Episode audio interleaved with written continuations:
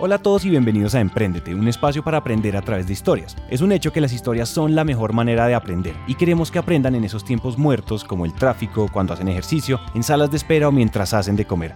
Esos tiempos ya no son perdidos, son para que aprendamos juntos.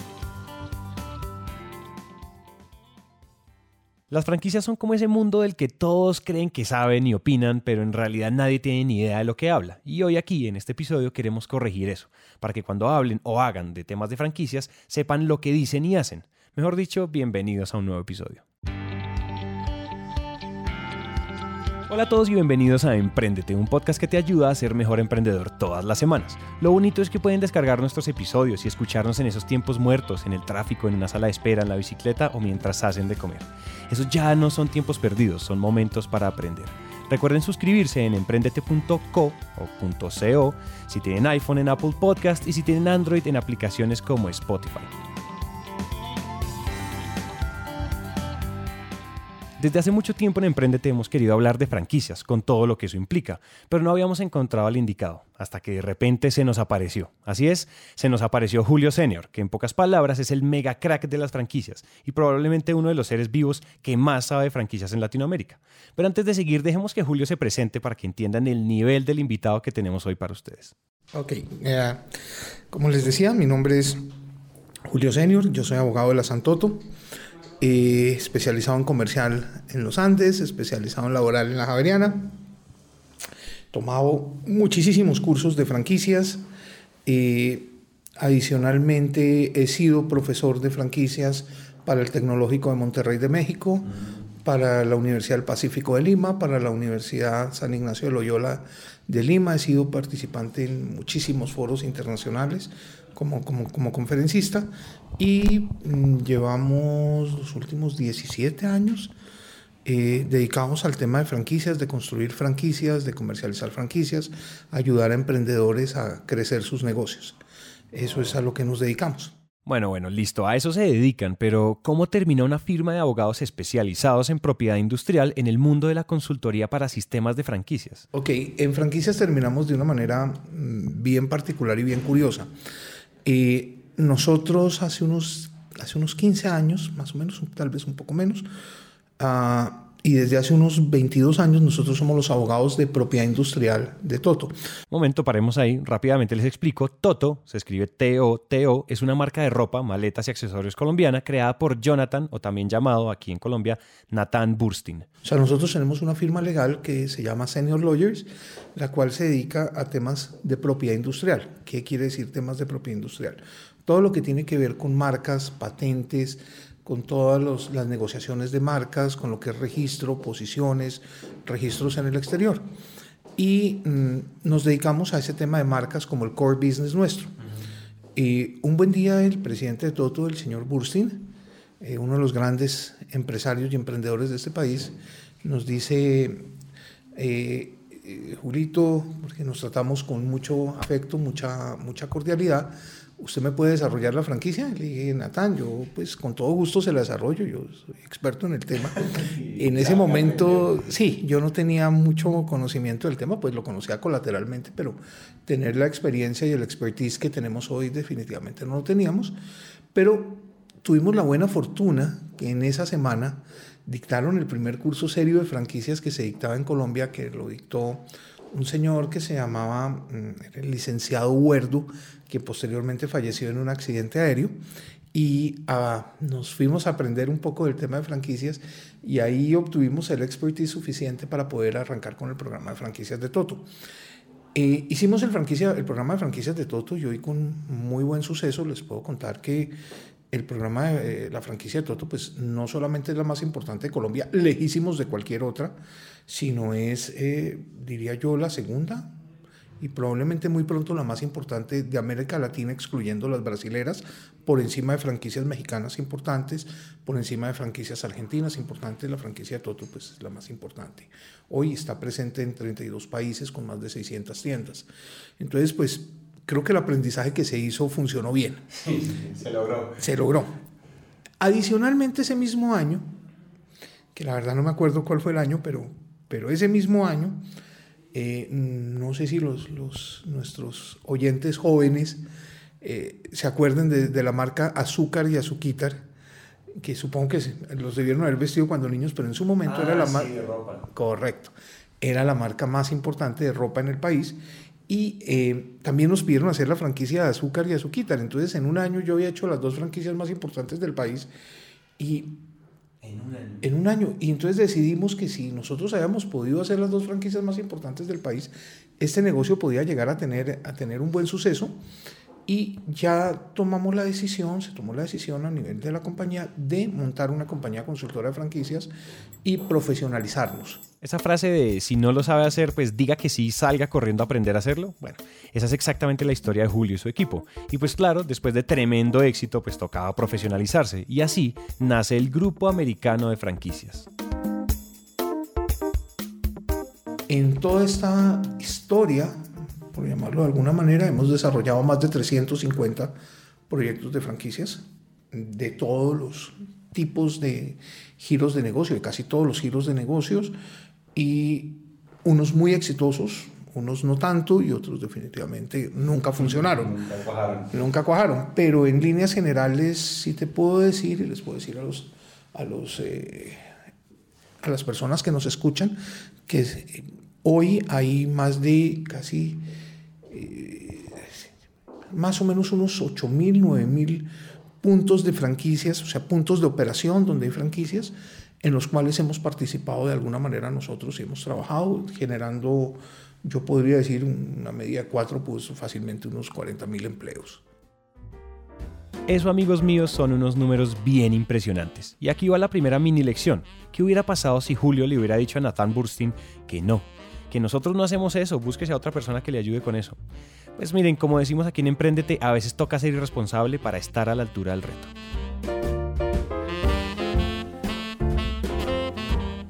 Pero bueno, ya dejemos las introducciones, que ustedes ya deben estar muy ansiosos por saber todo lo que Julio nos va a contar sobre franquicias. Pero sería muy irresponsable de nuestra parte pues no aclarar primero pues qué es una franquicia.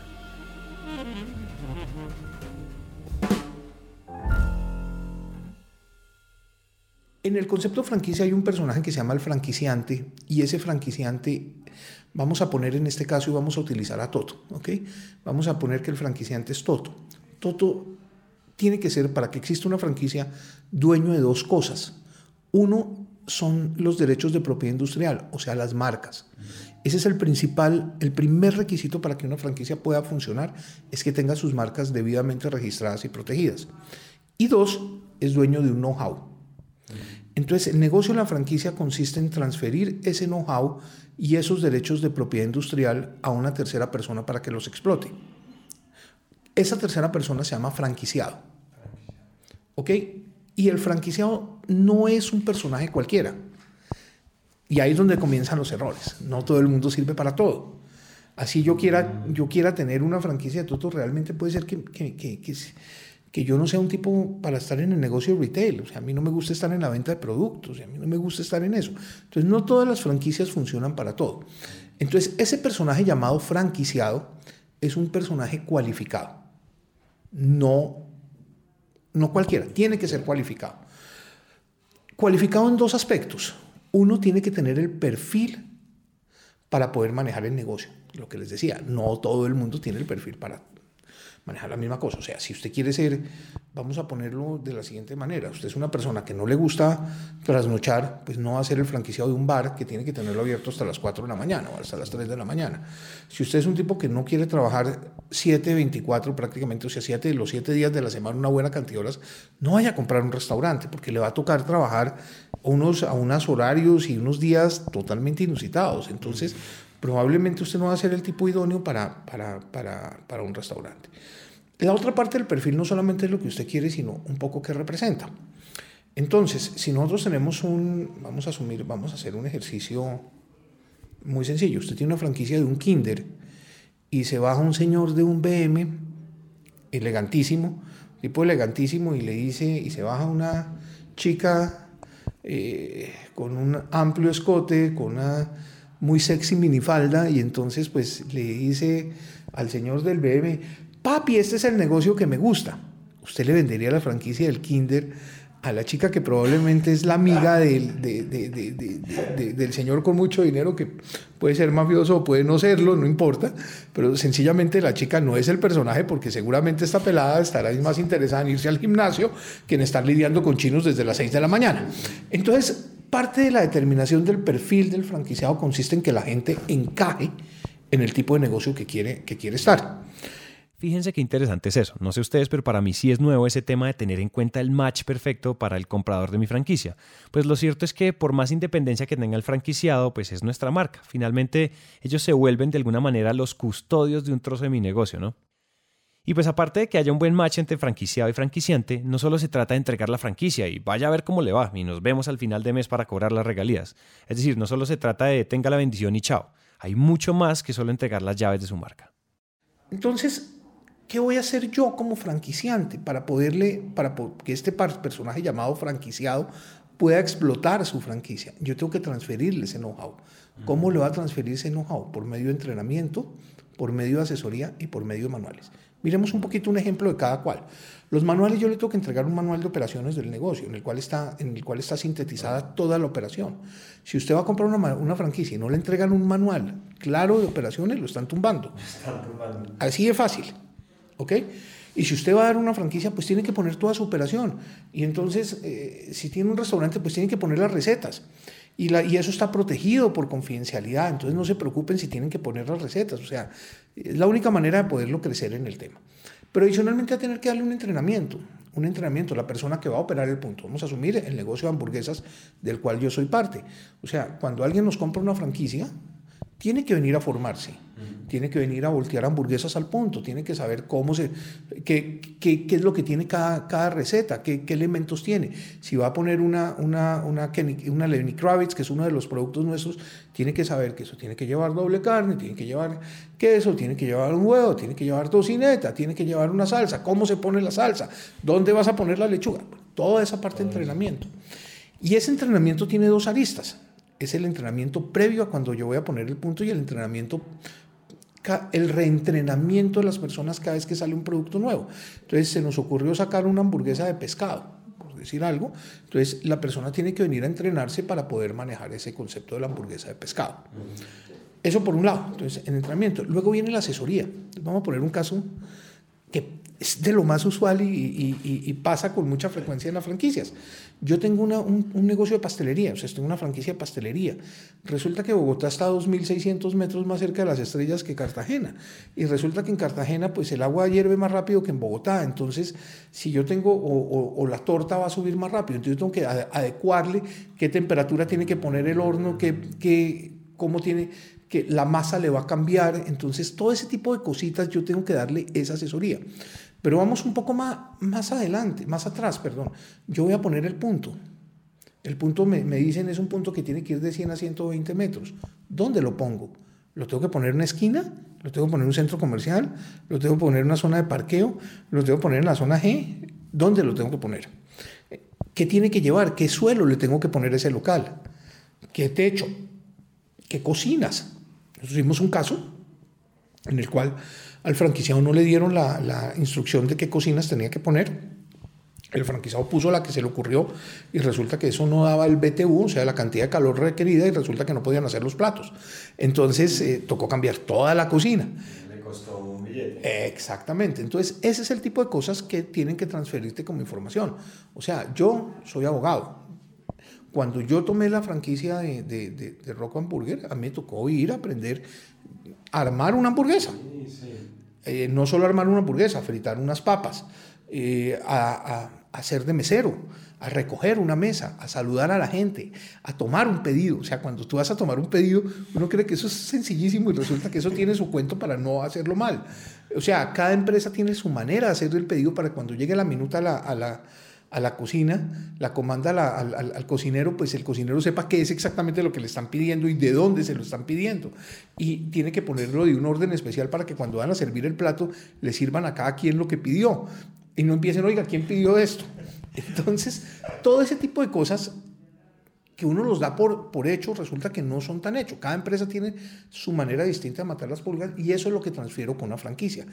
Cada empresa tiene su forma de matar las pulgas. Eso lo resume. Sin embargo, esa manera de matar las pulgas debe estar estandarizada, es decir, debe ser fácilmente repetible. Ahora, claro está que una de las grandes ventajas de adquirir una franquicia es que nos quitamos de encima el trabajo de posicionar una marca. Pero ojo que eso no es gratis. En general, los franquiciantes cobran diferentes cosas, como regalías, alguna cuota de publicidad para la red y demás cosas. Y a eso súmale la marca. La marca es el activo más importante de una empresa, entonces cómo se va a manejar la marca y todos los detalles relacionados a la marca. Eh, ¿Por qué pago una franquicia? Porque me están dando ese conocimiento y me están dando ese uso de la marca. Y yo voy a tener que desprenderme de tener que hacer, primero, consolidar una marca, que ya es bien complicado de por sí. Y segundo, aprender a manejar un restaurante o aprender a manejar un negocio del cual yo no tengo la más remota idea. Eso es una franquicia. Por eso me van a cobrar. ¿Y qué me van a cobrar? Me van a cobrar una cosa que se llama el derecho a entrada, que es el pago por pertenecer a esa red me van a cobrar todos los meses o dependiendo como yo negocio, unas cosas que se llaman las regalías, que son los pagos eh, periódicos por la explotación de ese know-how y de esos derechos de propiedad industrial. Me va a tocar pagar una cuota de publicidad y aquí funciona un poco como cuando éramos peladitos que uno agarraba la perinola y salía chin y lo giraba y salía todos ponen. Ok, aquí todos ponen. Entonces cuando tú tienes 200 o 300 puntos poniéndote el 1% de la venta para hacer campañas de publicidad, haces maravillas y se beneficia toda la red. Y van a generarse otro tipo de negocios colaterales. Por ejemplo, en una franquicia de restaurantes, si yo decido que el proveedor oficial de gaseosas es Coca-Cola, yo negocio con Coca-Cola, ya hago negocios con Coca-Cola, hago negocios con el proveedor, hago negocios con el proveedor de las estufas, hago negocio con el proveedor del software, porque ya no le estoy comprando uno, le puedo estar comprando para toda la red, correcto. Y adicionalmente se genera, mm, para los que vieron la película de, de, la historia de McDonald's, se genera todo el tema de finca raíz. Hay muchas franquicias, obviamente por razones de confidencialidad no se los puedo decir, pero hay muchas franquicias que compran los locales la casa matriz y entregan la franquicia llave en mano. Ellos lo sacan con leasing y resulta que el franquiciado tiene que pagar el arriendo y ese arriendo va de cargo al leasing y al cabo de un año las compañías franquiciantes se quedan con una cantidad muy grande e importante de, locales. Por eso para McDonald's la han tildado como la compañía de finca raíz más grande en el mundo.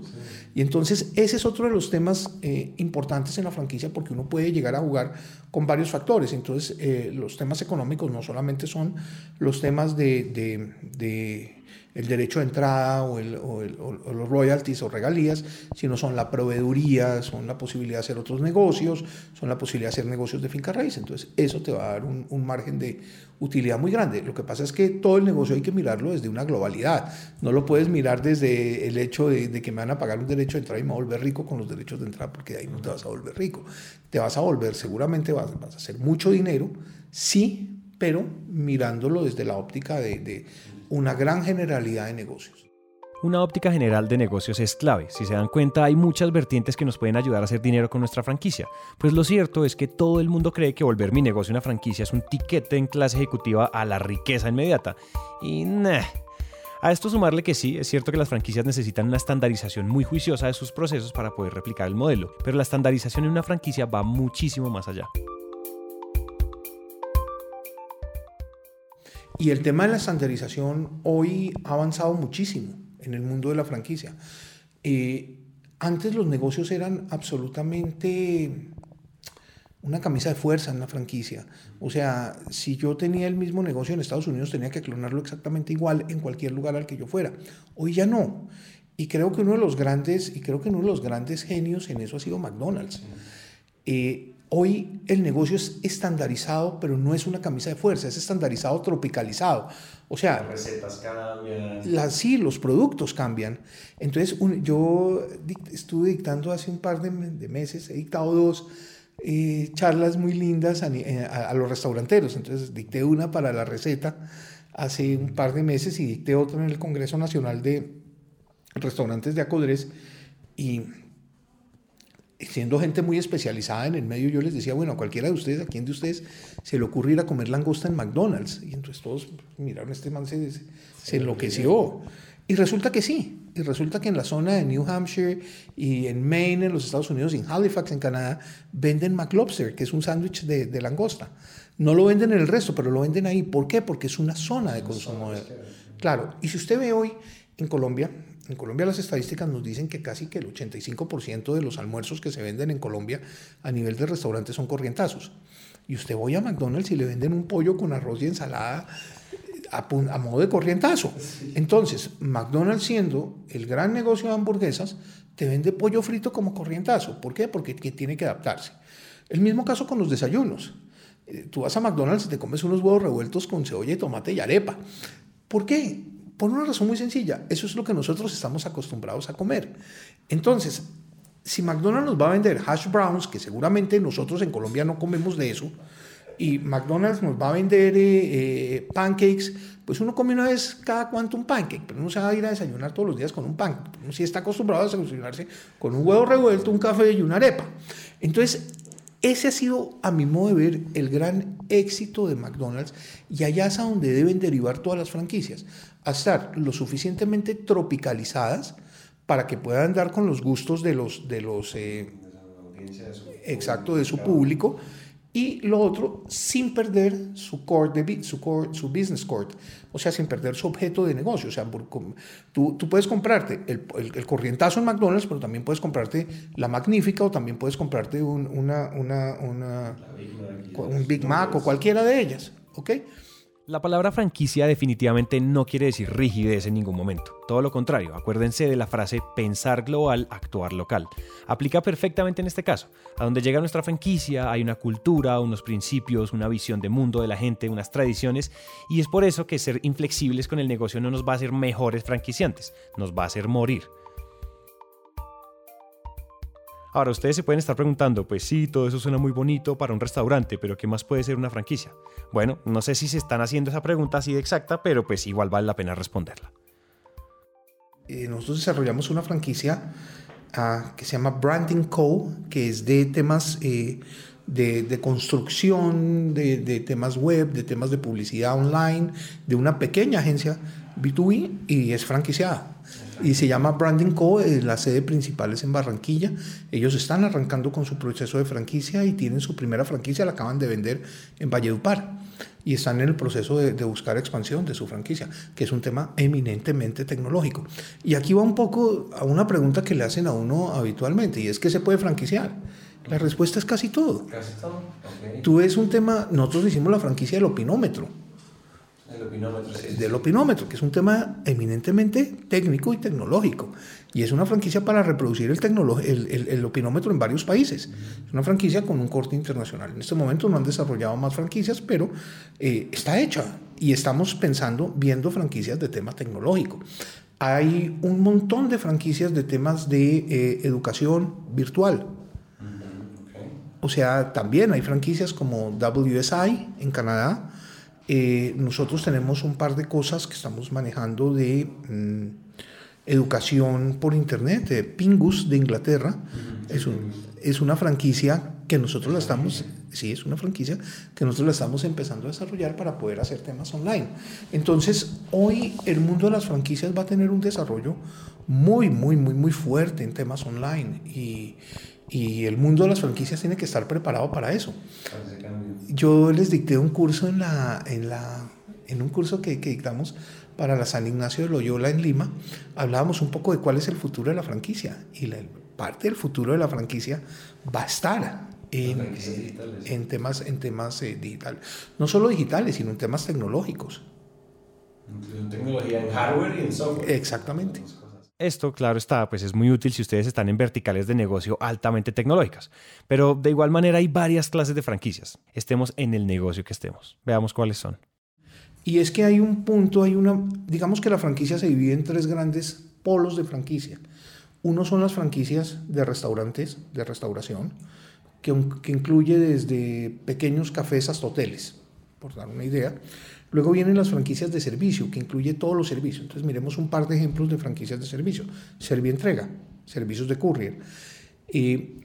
yo acabo de llegar de, una reunión con la Fundación Santa Fe. Nosotros estamos haciendo la franquicia de la clínica de reproducción de la Fundación Santa Fe, que se llama Reprotec. Entonces, fíjate que pasamos de una vaina de courier, de un negocio de courier a un negocio de, eh, eh, médico con un alto know-how. Y, y, por ahí tenemos negocios eh, sencillísimos como la recarga de los minutos de, de celular con, Móvil Red, eh, pasamos a franquicias de, veterinaria, pasamos a franquicias del Automóvil Club, pasamos a, a, franquicias de temas de estaciones de servicio, pasamos a temas de donde el core del negocio es la prestación de un servicio, gimnasios, eh, las estéticas, odontologías, todas esas franquicias de odontologías, todo eso. Eh, y lo último que estamos desarrollando, una franquicia de una funeraria. Entonces, todo eso son franquicias de servicios. ¿Ok? Y luego hay franquicias de retail, que es donde se tiende a, a hacer la confusión. Ah, sí. Las franquicias de retail es donde yo compro producto y lo vendo a través de una tienda. ¿Dónde está la gran diferencia? Yo en la tienda vendo un concepto de negocio. Cuando yo distribuyo no tengo un concepto de negocio, yo le puedo vender a cualquier persona. En la tienda, cuando yo tengo una franquicia de una tienda, viene el concepto de negocio en la tienda. O sea, yo en una tienda de Toto no puedo vender sino productos Toto y tengo que vender toda la línea de productos Toto. Si yo fuera el distribuidor o el representante de Toto, vendería solamente pedacitos y a cualquier persona. Y ahí está y la gran... Una bodega de hecho, de tiene una, una, una, bodega llena de maletines, productos, sí. de productos. Y mi, mi, mi, objetivo es venderle a terceras personas. Mi objetivo no es desarrollar un concepto de negocio. Ya ahí está la diferencia entre la distribución y, y, y la franquicia. Lo que pasa, y por qué se tiende a, a confundir, es que estas franquicias en las cuales yo pongo tiendas para vender productos se llaman franquicias de retail. Y franquicias de retail es franquicias de distribución, técnicamente. Entonces, ahí la palabra distribución se, se, se, utiliza, se utiliza mal. O sea, porque realmente no es una franquicia de distribución, es una franquicia de venta de productos. Listo, ya teniendo claros los conceptos básicos de este tema, entendamos entonces cuándo es el momento para franquiciar, cuándo sé que estoy listo. Hay una respuesta técnica y hay una respuesta un poco más empírica. Okay. Eh, no quiero apostarle a ninguna de las dos porque utilizamos las dos en la práctica nuestra. Nosotros somos una consultora que no somos tan ortodoxos. ¿Cuál es la ortodoxia de esto? Hay una fórmula que se llama el 2x3 o el 3x2. ¿Qué, yo, ¿Qué quiere decir eso? Yo estoy listo para franquiciar cuando tengo dos negocios en tres años y son exitosos. O tengo tres negocios en dos años y son, y son exitosos. Esa es la regla general, esa es la ortodoxia. Los tratadistas en franquicias eh, lo, lo, definen así. Ah, yo a veces me hago la pregunta si eso es tan cierto. Hemos hecho franquicias que no, que no existen. Eso va contra la, natura, la naturaleza de la franquicia. Porque no han demostrado ninguna de esas No dos. han demostrado nada, no tienen un know-how consolidado. Y han sido exitosas. Hemos tenido franquicias que tienen un punto, y han sido exitosas. Y las hemos franquiciado así y han sido exitosas. Tuve un caso, me excusan los oyentes, yo no les puedo contarla por, por un tema total de confidencialidad. Eh, esto es un restaurante muy, muy, muy, muy, muy famoso y muy prestigioso de Colombia. Y me llama el dueño, el, el chef dueño del restaurante, me dice, vendí mi franquicia. Y le digo, venga, hermano, ¿usted qué vendió? Y me dice, no, pues mi franquicia. Y le dije, ¿pero de qué? Y me dice, no, pues del restaurante. Le dije, hermano, pero usted tiene varios conceptos de restaurante. ¿De cuál? No sé. Y nos fuimos a Panamá y nos devolvimos con un cheque. franquicia que no existía. Y, claro. y, nos devolvimos con un cheque por la franquicia. Y nos tocó empezar a desarrollar la franquicia que no existía. Pero fue un negocio exitoso. Entonces, yo a veces me pregunto cuál es el, el, el mejor camino. Yo creo que ambos. Ahora, si hay algo que es fundamental y es el punto a tener en cuenta, es que el negocio tiene que ser un win-win, un gana-gana para ambos. Entonces, si yo me siento al negocio, a este negocio y le echo los números y veo que no va a ser un negocio exitoso, pues no me le meto a franquiciar. Si yo le hago los números y veo que puede ser un negocio muy exitoso, así solo tengo un punto, el, la, receta del sándwich de la abuela, pero yo tengo una cola de, de, de, de 25 personas comprándome, pero adicionalmente eso deja una X utilidad y esa X utilidad nos va a decir que va a ser un negocio exitoso, nos va a dar el indicio de que es un negocio exitoso, yo creo que puede estar maduro. Y si el tipo tiene un know-how consolidado y tiene su marca registrada, seguro que es un negocio exitoso. Ojo con que quiero hacer una aclaración a mi respuesta anterior. Uno de los elementos para que funcione la franquicia, lo reitero, es la marca. O sea, puede ser un negocio súper exitoso y si no tiene marca, pues no vamos a poder dar franquicia. Como puede ser un negocio muy pequeño, que tiene un solo un punto, pero tiene sus marcas debidamente registradas, vamos a poder dar una franquicia. Mm, claro. O sea, sí tiene que haber una suerte de demostramos que ya hay algo. Por ejemplo, este, Claro. este restaurantero, este chef que dices, pues él ya tenía algo. O sea, si la vendió allá en ceros es porque ya había hecho algo. Sí, sí, no, era muy importante, pero no tenía franquicias. No tenía franquicia, no tenía el modelo. No, no tenía ni el modelo armado y si yo lo voy a ver, él tenía varios restaurantes, cada uno con una marca distinta. Entonces, si lo voy a mirar, tenían varios modelos de restaurantes, pero no se cumplía la regla del 2x3 ni del 3x2. Porque todos eran diferentes. Todos eran totalmente distintos. Entonces, uno tiene que ir jugando un poquito con, con, con los temas, pero sí, indudablemente tiene que haber dos elementos fundamentales. Uno es que tenga su marca registrada, que tenga un know-how consolidado y que el negocio sea financieramente rentable. Yo creo que ahí es cuando uno decide si está lo suficientemente maduro para franquiciar o no. A mí me llega gente y me dice, venga, es que tengo el negocio, lo tengo hace dos meses y es muy bueno. Pero es que yo en dos meses, ¿cómo sé si el negocio es financieramente rentable? Por más de que yo le eche los números y le dé la vuelta y se los vuelva a dar, acá no se trata de, de- de cumplir un requisito del papel, sino de que realmente el negocio sea, eh, esperemos un poquito, dejémoslo madurar, de que, de que el negocio sea lo suficientemente bueno para que el otro funcione. Si después de los seis meses o ocho meses vemos que el negocio sigue siendo bueno, así no tengamos sino un punto, pensemos en que podemos franquiciarlo. Ahí les queda la pregunta. Si ustedes quieren franquiciar su negocio, ¿será que ya está listo o toca esperar un rato más a que cuaje, a que reviente, a que comience a ser rentable? Y cuando ya estén listos, adivinen qué, van a cometer muchos errores. Pero afortunadamente tenemos a Julio para que nos explique cuáles son esos errores más comunes al momento de franquiciar. Y créanme que Julio ha visto muchos errores. Entonces, comencemos con el primer error. Yo voy a empezar por una que, que es una vaina y se da con mucha frecuencia en las franquicias y es que mm, yo quiero ayudarle al primo que está jodido, quiero ayudarle a mi hermano o quiero ayudarle a, a mi amigo del colegio y entonces pues yo estoy seguro que si pone una franquicia el man va a echar para adelante, ese es un error gravísimo. ¿Por qué? Porque si no tiene el match. dinero, no hace el match, entonces mm, puede entrar en una dificultad. Entonces ahí viene el primer tema tiene que haber un, match concordante entre el franquiciante, perdón, entre el franquiciado, lo que quiere la franquicia, lo que busca, y el franquiciado, lo reitero, tiene que tener el dinero para montar el negocio. Este no es un negocio que lo va a montar de beneficencia, es un negocio que lo tiene que montar con billete. Así sea el negocio más básico. Estamos hablando de, vamos a asumir un- una islita de frucheta en un centro comercial. Y estoy hablando del básico de los básicos. Pues tiene que tener la plata para comprar las fresas, tiene que tener la plata para montar el punto, tiene que tener la plata para pagar el derecho a entrada, tiene que pagar la plata para tener el arriendo, tiene que tener la plata para comprar el tubo para hacer la conexión del agua, tiene que tener la plata para hacer la conexión, de la, la cometida de luz. Eh, tiene que comprar la fuente donde derretir el chocolate. Entonces estamos hablando, o sea, de un negocio hiper básico, pero que tiene que tener el billete. Tiene que tener el billete para pagar el- el- el- el- el- a los empleados. Tiene que tener la plata para montar, para pagar eh, salud. Tiene que tener la plata eventualmente si tiene que pagar eh, unos registros, tiene que pagar unas licencias por- por- para poder operar. Entonces todo eso hay que empieza a sumar. Y entonces hay que tener el- los fondos para poder hacer. Si no tiene los fondos, se va a quedar a mitad de camino y va a haber un problema. Ese es el primer grave error que cometen tanto franquiciantes como franquiciados. Este error es muy común y muy fácil de solucionar. Siempre tengan en cuenta que las personas que les van a comprar la franquicia van a ser parte de su negocio. Va a representar la marca que a ustedes les costó trabajo posicionar. Entonces, pues, hagan la tarea, conozcan y filtren a los compradores. Vamos entonces con el segundo y tercer error. No tener clara una planificación económica. Mm, El segundo grave error es que el franquiciante muchas veces por el deseo de vender la franquicia eh, ve un perfil ahí como medio que sí puede ser, como que no puede ser y se le manda y resulta que el tipo no es el perfil idóneo para la franquicia. Ese es el siguiente tema que tiene. no filtrar bien a los no filtrar a candidatos. los candidatos. De ahí nace la necesidad de nuestro portal Franquicia Latam. Franquicialatam.co le ayuda a las personas a encontrar ese perfil idóneo. Ese es el motivo por el cual hicimos ese, ese, ese portal. Luego, eh, hay negocios que son pequeños y que pueden ser conocidos en Bogotá, pero si usted se lleva la franquicia a Medellín, puede que no lo sean.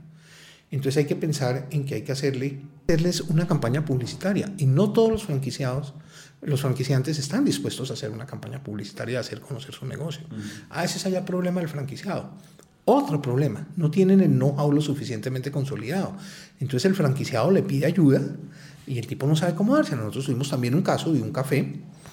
Eh, en ese momento la franquicia se llamaba Caprivia puedo comentar porque esto se fue a un tribunal de, a un tribunal de arbitramiento y se concilió en el tribunal franquiciado le, le, le decían al franquiciante oiga queremos comprar la pastelería toda la pastelería para el negocio y resulta que el franquiciante les dijo ah vayan y búsquenlo ustedes por su cuenta mm. porque voy a tener una franquicia en esas condiciones eso no tiene ningún tipo de sentido tiene que decirme qué pastelería le tengo que poner cómo la tengo que hacer cómo la tengo que exhibir a quién se la tengo que comprar qué economías de escala puedo hacer y no, no que me vaya a, a una panadería a comprar la pastelería que voy a vender en, en, en mi punto eso no tiene ningún tipo de sentido.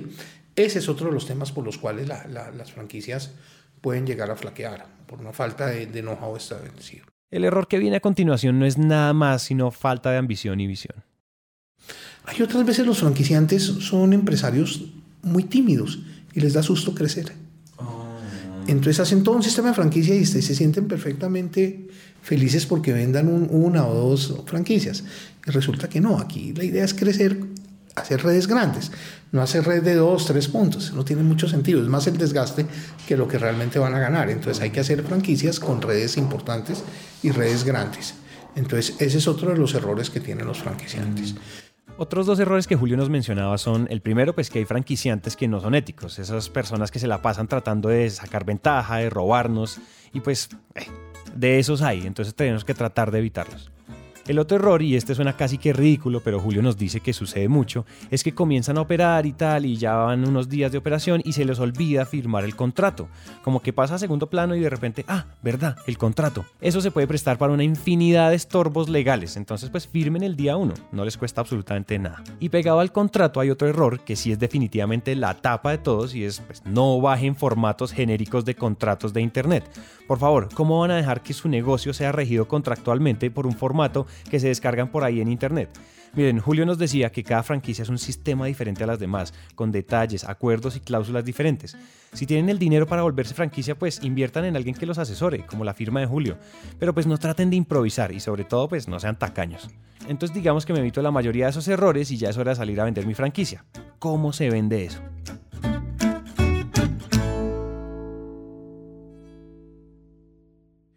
Lo primero que tienes que hacer es tratar de buscar una serie de contactos, se llama un lead generation, una generación de, leads.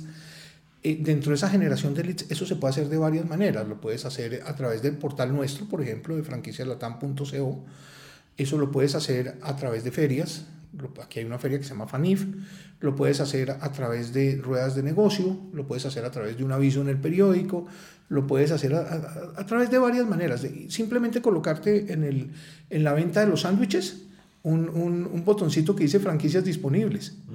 O en la parte de abajo del punto decir franquicias disponibles o ponerle a los muchachos una camiseta. O sea, desde cosas, o tener en mi website un gran aviso que dice franquicias disponibles. O sea, hay varias maneras de conseguir ese lead. Una vez consigo yo ese lead, ese contacto, tengo que definir si me cumple con los dos requisitos, si tiene el billete y si tiene el perfil. Entonces tengo que empezar a investigarlo. Entonces una de las preguntas que nos hacen es, bueno, ¿yo cómo investigo al tipo? Primero, pues hay bases de datos que nos dicen que si el tipo es un tipo confiable o no es un tipo confiable, decente. Y de hecho nosotros tuvimos que quitar una franquicia, me abstengo también de decir la, la, la marca, pues el, el, tema fue de prensa, el tema fue famoso, porque el franquiciado entró en, en Ley Clinton en la lista Clinton. Entonces nos tocó quitar la franquicia. Pues yo no puedo tener un franquiciado de la red que entre en lista Clinton, por más de que sea una empresa muy importante y muy interesante en su momento. Y, por lo menos voy a darles alguna pista como para que lo, empresa de perfumería. Entonces, esa empresa de perfumería compra una franquicia y resulta que su franquicia, o sea, compra una franquicia y resulta que entra en ley Clinton. Que, tengo que hacer quitarle la franquicia. Entonces, yo empiezo a investigar quién es el personaje. Entonces, tengo que investigar su solvencia económica, su solvencia moral, su solvencia de negocios. Y ahí tengo que hacer algo que parece absolutamente estúpido, pero tengo que hacerlo. Y es ir a ver el tipo, a conocerlo. ¿Dónde vive? ¿Quién es? Sus hijos están con los mocos escurridos o son unos tipos pulcros, porque si sus hijos están con los mocos escurridos, pues me va a tratar el negocio así. ¿Ok? ¿Dónde vive? El tipo me recogió en, me trajo una tarjeta de, de, de, Transmilenio, nos fuimos en Transmilenio a su casa para ver el punto, o el tipo me recogió en un carro. ¿Qué carro? ¿Dónde vive? ¿Cómo vive? ¿Qué es lo que yo quiero para mi negocio? Puede parecer muy subjetivo, pero es que yo me estoy casando con el tipo. Entonces yo tengo que saber quién es.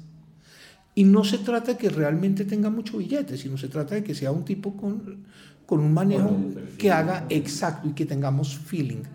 Entonces ahí ya empiezo yo a ver pruebas técnicas de definición de perfil y el feeling que yo tengo con el tipo. Y si la cosa funciona, ahí arrancamos con el proyecto de franquicias. Pero así es básicamente como se comercializa una franquicia y eso es lo que hay que hacer para comercializar una franquicia. La naturaleza de este tipo de comercialización pues sí, es un poco más lento, no estamos vendiendo pan. Sin embargo, hay una variable extra y es que no solo el comprador nos debe elegir, nosotros lo tenemos que elegir a él también. Ya llegando al final de este episodio, le preguntamos a Julio cuál es el reto más grande que tienen las franquicias hoy en día. Y, aquí te voy a complementar otro de los temas. Otro de los problemas que tienen los franquiciantes para entrar a, empatártelo con la siguiente respuesta es que no siempre tienen la capacidad de respuesta para poder otorgar los, los productos. Nosotros hicimos un negocio, hicimos una franquicia de helados y lo proyectamos para 50 puntos, pero la planta podía proveer para, 4, entonces, y ellos tenían 3. Entonces, pues no tiene sentido. Entonces vamos a pensar en hacer las, las ampliaciones. El reto de las franquicias hoy es expansión, expansión, expansión no solo expansión nacional. Nosotros tenemos que romper todo ese esquema. Pensamiento global, más bien. Tenemos que tener un pensamiento global. Las franquicias se pueden dar en cualquier lugar del mundo. Miren ustedes a Toto. Y les voy a dar casos de, de empresas colombianas que han pensado global, que han pensado global. Toto, ustedes van al corte inglés y encuentran corners, franquicias corners de Toto en el corte inglés, en los 110 corte inglés. Ustedes van a España y en Paseo Las Cármenes encuentran una tienda de Toto. Ustedes van a Macedonia y encuentran tienda de Toto. Ustedes van a Israel y encuentran tienda de Toto. Ustedes van a, Irlanda y encuentran tienda de Toto. Pero también van a los, al Amazonas ecuatoriano y encuentran una tienda de Toto. Y también van a, los Galápagos y en Baltra encuentran una tienda de Toto. Y entonces usted va a Puerto Montt y también encuentra una tienda de Toto. Entonces ese es el reto, es ser global. El empresariado colombiano, por alguna razón que yo desconozco, y así se lo he manifestado al Ministerio de Comercio en charlas que les he dado, es, nosotros creemos que estamos en 1492 y que el mundo es una vaina cuadrada. Entonces, allá al norte existe la Florida, no Estados Unidos, la Florida. Usted en la Florida ve conceptos colombianos muy bien establecidos, pero solo en la Florida. Mm. No los ve en otra parte de los Estados Unidos. o sea, en la Florida. O sea, algunas veces ve algunas cositas en Nueva York, pero la costa oeste no existe. Esa vaina no existe. Luego usted ve Centroamérica. Estamos empezando a descubrir que Centroamérica existe. Centroamérica es el mercado natural de las franquicias colombianas. Centroamérica y el Caribe. ¿Por qué? Porque Centroamérica está, ellos se sienten y así lo viven, ellos son la salchicha del hot dog y están entre, entre, entre los dos panes, uno es México y el otro es Colombia. Entonces los colombianos no nos hemos dado por enterado que somos la segunda etapa del pan. Entonces, por ejemplo, tenemos mercados naturales buenísimos como Centroamérica. Usted va a ver la operación de Toto en Centroamérica y es gigantesca. Toto, puede tener casi 200 tiendas en Centroamérica. Toto puede tener en, países como Salvador de 2 millones y medio de habitantes 8 tiendas o 9 tiendas. Puede tener en Guatemala 10, 10, 12 tiendas. Entonces, a nosotros se nos olvida eso. O sea, hay que pensar más global. Y el segundo gran reto es Pensamiento global. Pensamiento global. Entonces, ese es el gran reto que tienen las franquicias. Y el segundo reto dentro de ese pensamiento global es tropicalización. Es que los conceptos tienen que tropicalizarlos de acuerdo al país donde vayan. No es tan estándar. No es tan estándar. Nosotros en Colombia comemos huevos pericos, pero resulta que seguramente en Costa Rica comen gallo pinto al desayuno. Entonces hay que tropicalizar, hay que estandarizar, pero siempre estandarizar de cara a la tropicalización.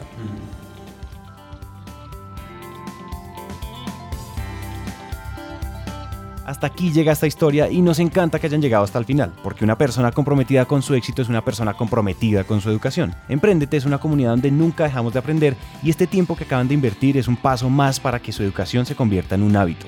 Y recuerden que de cada mil personas que nos escriben nos tomamos un café o hacemos una llamada con por lo menos 100 de ellas. Así que dejen la pena y escríbanos por WhatsApp.